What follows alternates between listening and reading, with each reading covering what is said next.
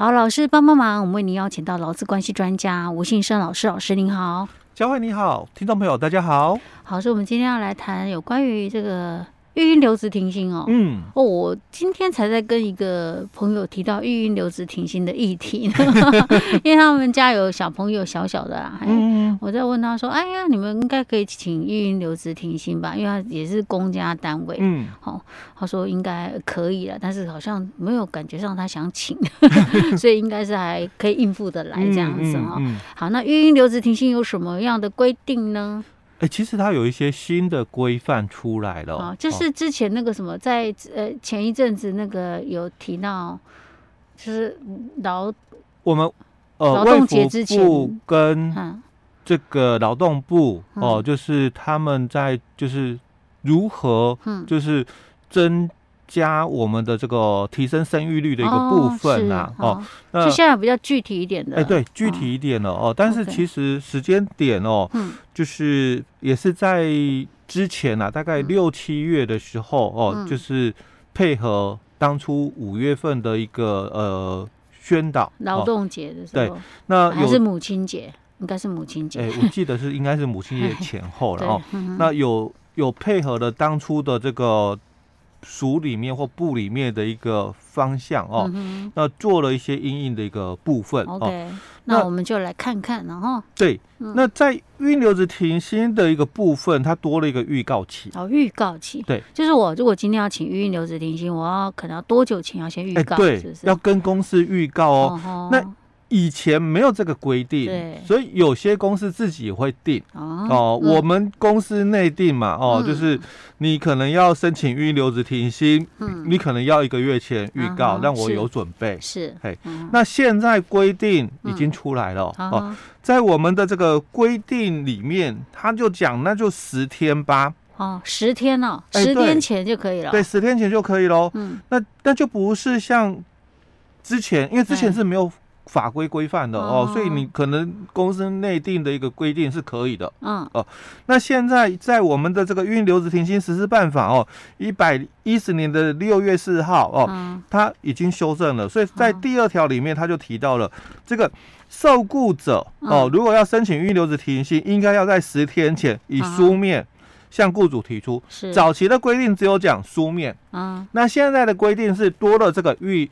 预告的一个部分，所以你一定要在十天前来告知雇主说，我要申请这个育婴留职停薪哦。所以当然以往的公司的规范，嗯，因为那时候是没有法规，嗯，哦，所以你以前你要定这个三十天或者是六十天前哦，来跟公司预告，好有一个这个。招募的一个安排哦，嗯、那当然以前可以，OK，、哦、但是现在因为法规已经规定出来了，预、嗯、告期就十天，是。啊、哦，你不可以再定什么三十天啊、六十、嗯、天的问的一个规定哦，嗯、就是十天前了哦。所以他如果再定那个什么三十天那样就无效了，哎，对对，就是等只要十天前用书面的方式提出申请就可以了，哎，对，没错哦。嗯、那在我们的这个性别工作平等法里面哦，其实它有。十六条的一个规定哦，就是任职哦满六个月，就是受雇者哦，任职满六个月以后哦，在每个子女满三岁以前都可以来申请育婴留职停薪哦。那这个期间就是在到这个小孩子哦满三岁为止哦，但不可以超过这个两年，而且它也规范哦，同时抚育哦子女有两个人以上的话，那这个育婴留职停薪的期间要合并计算。那最长的话就以。最小的这个小孩子，因为你同时抚育两个嘛，哦，所以他是以最小的这个来算两年这个基础哦。那如果我期满了，嗯，哦，我期满了，当然十七条就讲哦，如果你这个育婴留职停薪期满之后，你申请复职，哦，那你这个申请复职的话，哦，依照我们的性别工作平等法哦，第三条的这个。第九款的一个解释名词定义哦，他就说什么叫做复职？他说复职就是指哦，恢复受雇者申请预留职停薪的时候的原有工作。哦，所以恢复原职哦哦，那除非有下列情形哦，那经过主管机关同意哦，那不然的话哦，雇主是不可以拒绝他的恢复原职哈。那本来哦，我在处理一些劳资的一个争议的时候，嗯、最大的一个困扰啊，都是事业单位哦，嗯，没有原则让他回复，因为你因为你你可能一请请个一年或两年呐、啊，对、哦，我这个工作不可能一直在那边等待，或者是人家别人代理嘛，对不对？如果可以别人代理，我可能老板就不想再请多请一个了，所以那已经有人做了，对不对？对。那你回来，那这下子怎么办？没错，那其实，在我们的这个育婴留职停薪的这个实施办法里面哦，嗯，它其实他有提到，就是说这个替代的人力，嗯。哦，它是属于就是说你可以签定期契，因为在我们这个。育婴留职停薪实施办法里面的这个第六条哦，他说，育婴留职停薪期间，雇主哦可以雇佣替代人力哦来执行受雇者的原有工作哦。所以这里哦，我有两个故事就要分享哦。刚刚提到的哦，本来我在处理劳资争议的时候，大多数是最大的一个困扰是，这个事业单位没办法恢复原哎，没有办法让劳工恢复原职哦，所以有争议哦。这种一比较一般性的哦。那我最近。遇到的一个是比较特别的，哎，是什么样的状况？公司哦，愿意让他恢复原职，哈哈，但是是劳工哦自己没有办法恢复原职，为什么啊？什么样情形是没办法？这这就是比较特别了哦。那其实当初啦哦，他也是公司好意，因为这个员工哦，其实他是身体出状况，哦，所以他可能需要休息、治疗、休养。但是因为它属于就是普通的一个事故，普通疾病，并不是职业灾害嘛，也不是职业病。他不是育婴呐，他是可能申请留职停薪。对，他是先申请普通病假。可是因为在我们的这个劳工其他规定里面哦，他普通病假有一定的期限。嗯。呃，你这个没有住院的话，一年就是三十天。嗯。那如果你有住院的话，也是两年合计的哦。嗯。就是。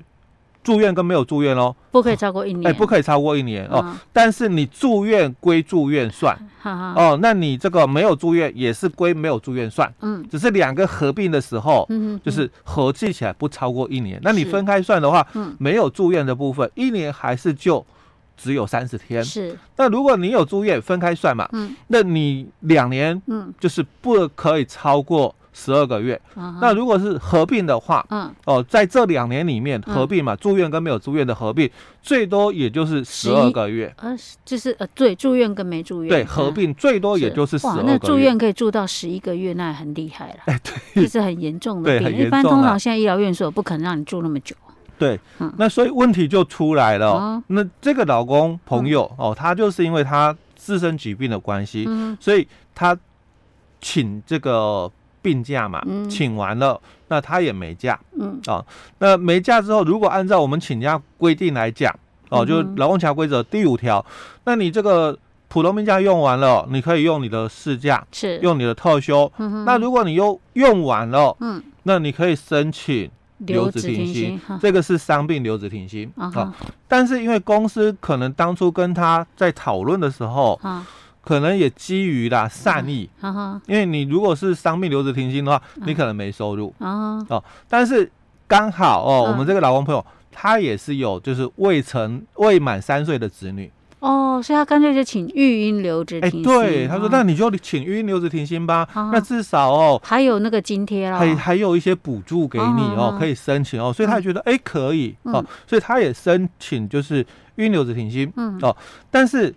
他有期限嘛，嗯、所以小孩子满三岁，嗯，哦就不可以再申请哦，或者是如果你是这个申请哦，最多哦也是两年为限，是。哦，所以他的这个期限到了，嗯，就是小孩子满三岁，期限到了，好，嗯、那他要回复原职，嗯，可是他身体状况还没好，哦，是，那我要给你回复原职喽，啊、是你没有办法恢复原职哦，是，那所以嘞，所以这样怎么办？哎，是不是我关系要结束了？哦，就是解除劳动契约，因为你没有办法恢复原职，嗯、所以我依据十一条哦，不能胜任嘛。嗯哼那我支遣你了，劳动契约结束，可以这样子 OK 吗？可是，在我们嗯，就整个这个法律的面来看，看起来好像没有什么问题啊。除非嘛，嗯、就是谈到了。老师，你说十一条？对，劳基法十一条第五款，啊，劳工对于所担任的工作确实不能胜任，因为你因为要恢复原职，对，因为但是我又不能胜任，我不能胜任原职啊，啊那我可不可以？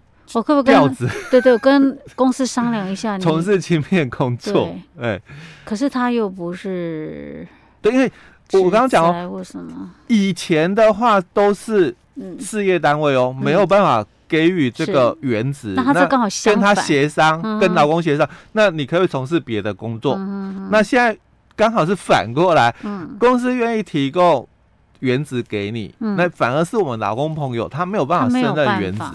对，而且我觉得这个如果要细细讨论，感觉上好多地方 就会有矛盾。哎，对，好像老师刚刚讲的，如果你用劳基法十一条第五款的话，对，是你不能胜任呐。对。那我要跟你解除劳动契约，嗯、那因为他规定是一定要恢复原职嘛。可是如果劳工说啊，可不可以调职？嗯，那或者是很多老公会说，那你这样子没有，你没有解雇 最后手段原则、哎。对，就是这一句而已，只剩下这一个、哎。对，然后就觉得这样很矛盾啊，嗯、对不对？那所以又又变成是法律竞合的问题嘛。对，就变成说，那你要不要就是我们考虑嘛，照顾老公的一部分？嗯、那你有没有就是？给予嘛，好就是调整植物的一个部分是哦。可是如果他的身体状况，因为我刚刚讲过，嗯、他的身体状况就是不 OK，嗯，所以可能他连其他的哦，嗯，工作是可能也没有办法胜任。OK，这个状况怎么办呢？嘿所以我们后面还有？哎，对对对，OK，好，好，我们今天先。讲到这里，卖个关子，卖个关子，不是卖个关子，我们是因为时间差不多了 不然有些听众会很呕嘞。要卖个关子，还要再隔一天。好，所以我们今天讲到这里，嗯，好。